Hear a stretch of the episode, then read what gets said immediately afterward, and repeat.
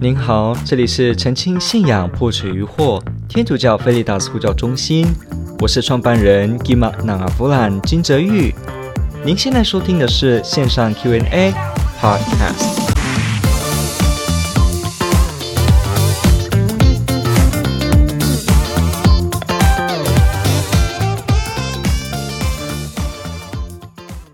他说。什么是征服八端？请问如何在生活中实行征服八端呢？OK，这是一个很好的一个问题。我们知道这个呃各个宗教和各个信仰里面可能会有一些很精简的一些定式，这个定式可以让你一窥就知道这个信仰的内涵有些什么。那比方这个。呃，比方这个佛教的这个四圣谛，哈，谛就是真理的意思，好，四圣谛可能包括这个一切都随缘起，然后呢，一切的事情都是变化当中没有独立自存的，然后呢，有这个涅槃之道等等的，把它整理成来什么四圣谛呀，然后整理起来什么什么什么法印啊，什么什么佛法啊等等的，像这样子的一个好像。信仰内容浓缩起来的公式呢，在天主教当中也有一个叫做所谓的征服的八端。好，八端哈，其实这个本身也是华人习惯的这个用语，什么端什么端哈。如果我们看这个中华的古书，就会看到很多有这种什么什么端什么什么端的。好，所以这个八项有关于真正的福乐的八项道理呢，这个天主教会当中有一个说明。我们看这个圣经当中，它其实是。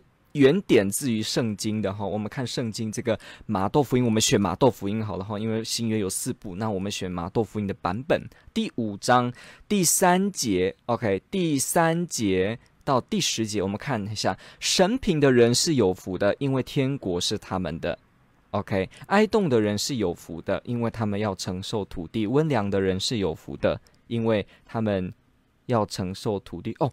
我刚刚念错了，刚刚是 哀动的人要承受安慰，现在是温良的人要承受土地。再来呢，饥渴慕义的人是有福的，他们要得宝玉；怜悯人的人是有福的，因为他们要看见，他们要受怜悯；心里洁净的人是有福的，他们要看见天主。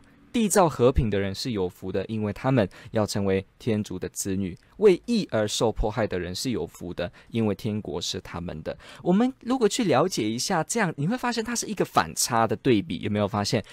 贫穷神贫，哈，这个神贫是一个什么叫神？哈，这是精神性的意思。精神性的贫穷是有福的。换句话说，神贫的意思指的不是只是物质没有钱或缺乏的这种经济。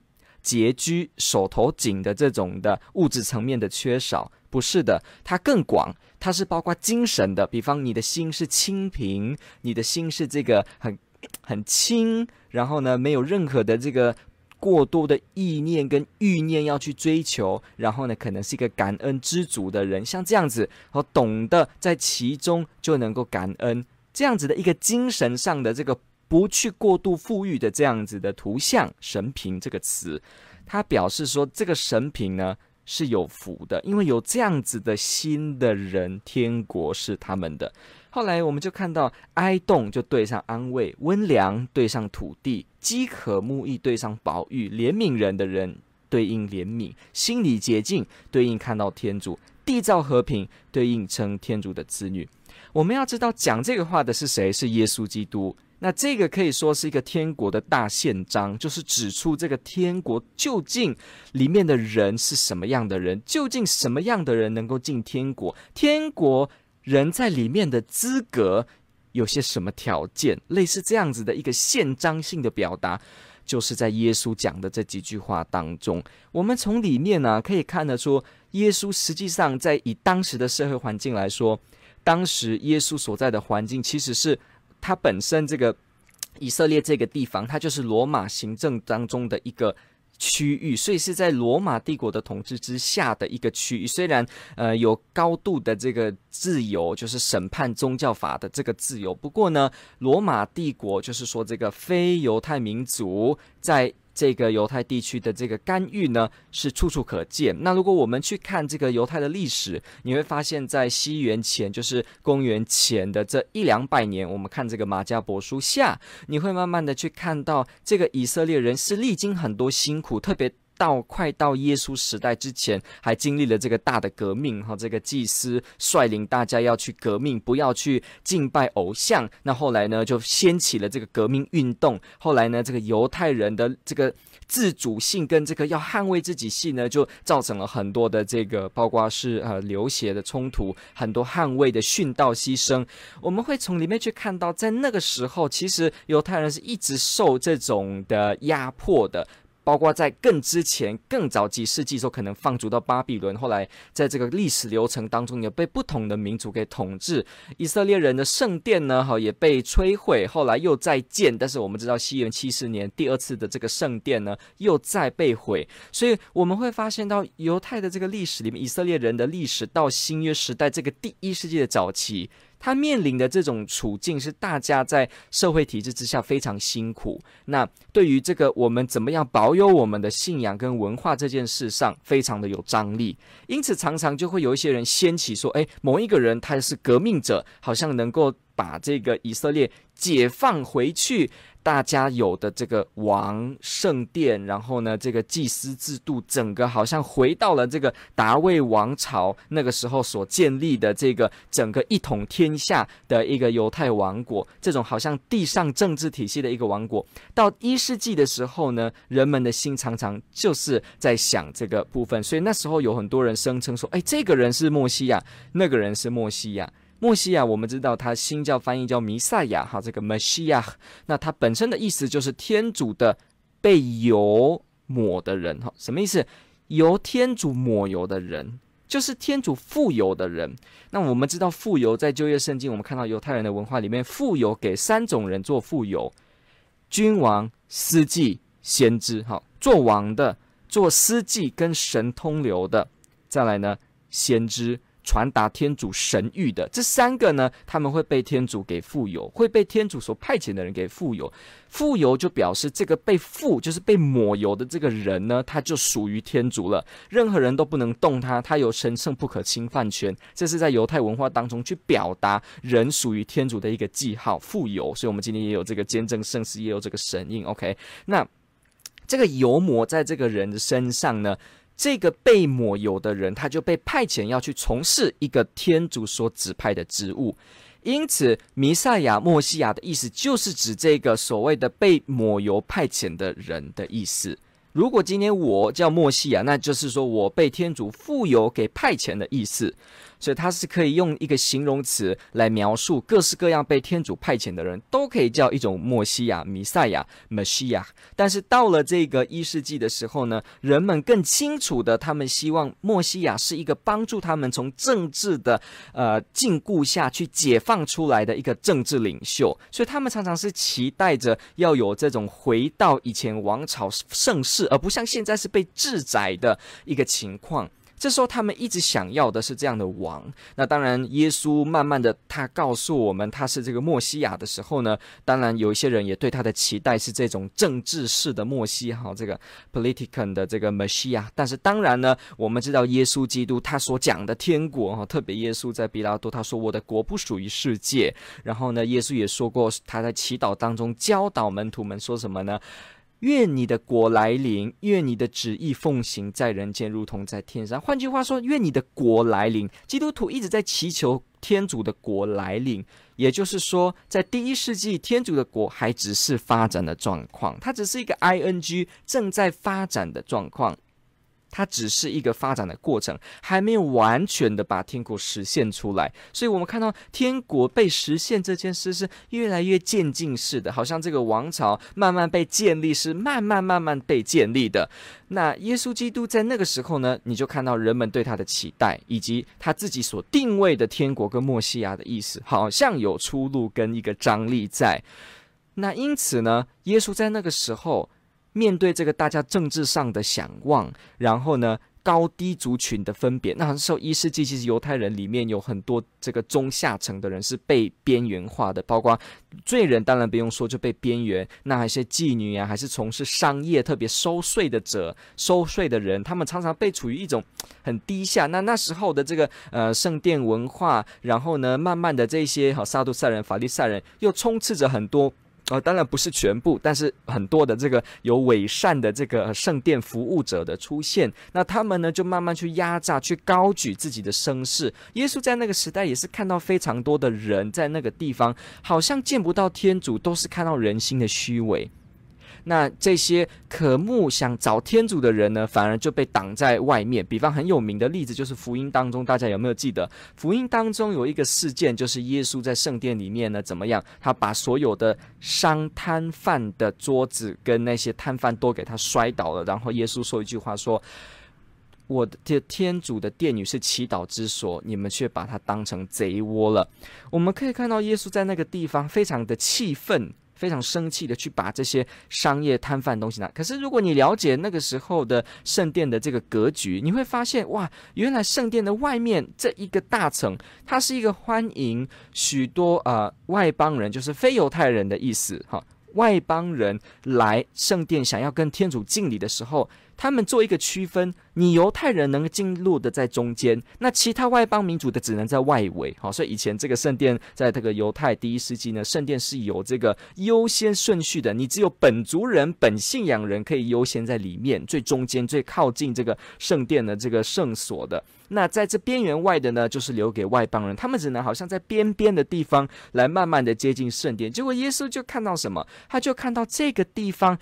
这个那么接近圣殿核心的人，反而出现很多的贪婪，很多的算计、权位的炫耀，然后呢，外表上的真理，可是内心没有真理。耶稣看得非常难过。那他看见很多远道而来而真诚想找天主，却被拒绝在边缘的人，这个非常讽刺的一个图像。耶稣在那个时候就把这个商贩的桌推倒下来了。他那个意思也特别表达了，他要。把圣殿还原为真正渴慕天主的人才是在里面的人，而不是一个你的种族就在里面，还是你有什么资格地位在里面。就表示你有优先权，天国不是这样子的给他们，耶稣却给出的是真诚找天主的人。你可以看耶稣这非常有意思哦，他这样子的一个举动就看得出耶稣常常是去抵制当时的文化弊病。所以耶稣提出这个神平的人、哀慟的人、饥渴慕义的人、温良的人，其实这些讯息是很 shock 的，你知道吗？他是非常震惊的。那个时候。你贫穷的人，你当然就在边缘喽。我们这个圣殿的一些哈穿有这个大衣，然后身份地位的人，我们跟贫穷人是不互什么往来的。那这个身份地位，我好像会被穷苦或者是呃妓女呀、罪恶者，还是麻风病这些有疾病缺陷的人呢？被好像他们给拉低自己的身份，所以常常是区隔的，很严重的这种情况哦。那耶稣呢就提出说，竟然这些哀慟哭泣，而且心里纯洁、和平、单纯，然后为这些义而受破坏，但是心里一直保持对天主追求的人，耶稣把目光放在他们身上，说这些人是有福的。各位可以想想看，这是非常现代的一个观念。他不要这种权势上的高低，而是要真正人心对天主的敬拜。只有这个才是真正的天主的人。耶稣去开出了这个相反文化弊病的先新的道路，让人家知道，原来真正天主的人是内心有这些事情的人。所以耶稣提这是革命性的创举。人们认为在边缘化的人，竟然他们可以是圣殿当中的人，是天主的人，是天主的儿女。因此，我们可以去思考一：下你是一个基督徒，我们是一个有信仰的人，究竟是因为信仰让你变得高级，还是因为你有天主，而你爱天主，才是让你真的是天主的人呢？是因为。信仰成为你一个很流行 fashion 的一种炫耀，说啊，这个有名的明星都是歌手，他们都是这个运动运动员，他们都是基督徒，所以呢，我就是靠这个成为基督徒跟他们拉近距离。信仰是让人做高抬自己的吗？还是信仰是真的内心找天主呢？信仰是奉献的钱多的人才有天主的吗？还是像那个穷寡妇一样？他把自己的生活费都奉献的那个精神，才是一个基督徒呢？信仰是什么呢？它是一个表示自己的知识厉害到多高段的吗？还是它是一个我们实践当中把天主的爱活出来，而懂得宽恕人，而懂得有爱的人呢？是懂爱的人叫神学家，还是没有爱而只是冰冷的知识的叫做神学家呢？什么叫做了解天主的人呢？什么叫做可以看见天主的人呢？征服八端告诉我们：心里洁净的人，而且有和平之心的人，心里清贫的人，然后呢，懂得哀动。有体谅之心、有怜悯之心的人，所以我们在生活中怎么去实行这些？当然，这个意思不是说神学不重要，然后信仰的了解完全不重要，不是如此。不过，他告诉我们的是，究竟我们在生活当中做一个基督徒、一个有信仰的人，究竟是什么态度？我们可以再去想一下，在一般我们看到的民间信仰，还是我们看到一些宗教信仰里面，你可能会看到信仰这这件事情，它只好像是。自助餐，什么叫自助餐？就是说，我想吃鸡腿，那我就不吃牛；我想吃牛，那我就不吃猪。像这样子，我可以自由选择。好像啊，我今天觉得好就这么做，不好我就不这么做，我都是自由选择。好像啊，我今天觉得天主爱我，所以天主存在，我就跟他烧香拜佛一下。然后呢，天主对我没有关联，我就靠自己，所以天主就成为一种要与可不要的关系。信仰就变成是需要时去求一个物质的安慰。你的信仰的观念是这样吗？真福八端告诉我们，这不是信仰的精神。信仰不是把天主来当做，至少在天主教的理解哈，其他的信仰团体可能会有这样的表现。当然，真正的信仰都表示不应该是如此。那人为方面可能会有疏失。不过，我们可以先至少说，天主教的信仰当中，我们没有叫做求神问卜，为了让自己顺利，单纯为了这个。我们也没有叫做所谓的呃天主。的爱跟照顾，就是你要中乐透，你要吃得饱、喝得饱、吃得饱，不穿得饱，不是的。基督从一开始就说了：谁想要得到生命，就要放弃生命，就要丧失性命，背起十字架跟随我学吧，跟着我吧，才能配做我的门徒。基督信仰一直就是在颠倒当今世界的价值观。人们认为的这个征服啊，神明的灵验是取决于我有求而必应，但是天主教信仰不是，他相信天主对他的生命有绝对的安排，有一个美好的供应。所以他在他的生命当中，他虽然知道自己要尽自己的努力，可是他知道天主为他安排好的，而他要努力的去寻求这个路，而这个路这个过程，确实在其中会受苦，会被人误会，会被人误解。不过在这当中，我更了解基督徒是什么意思，我更了解耶稣基督被钉十字架是什么意思，我更对受苦的人有同感深受的眼泪，我对。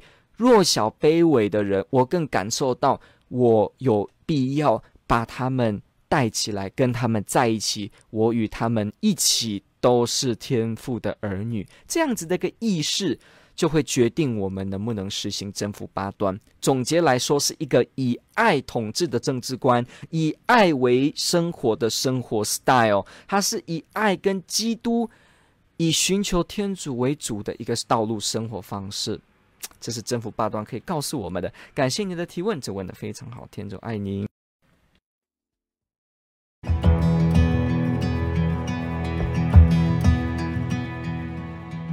感谢您的收听。若您喜欢本系列节目，支持护教学与福传相关推广，欢迎来到我们的 FB 粉丝专业以及 YouTube 频道，点击订阅哦。也别忘了我们的 Podcast 频道的订阅哦。天主保佑。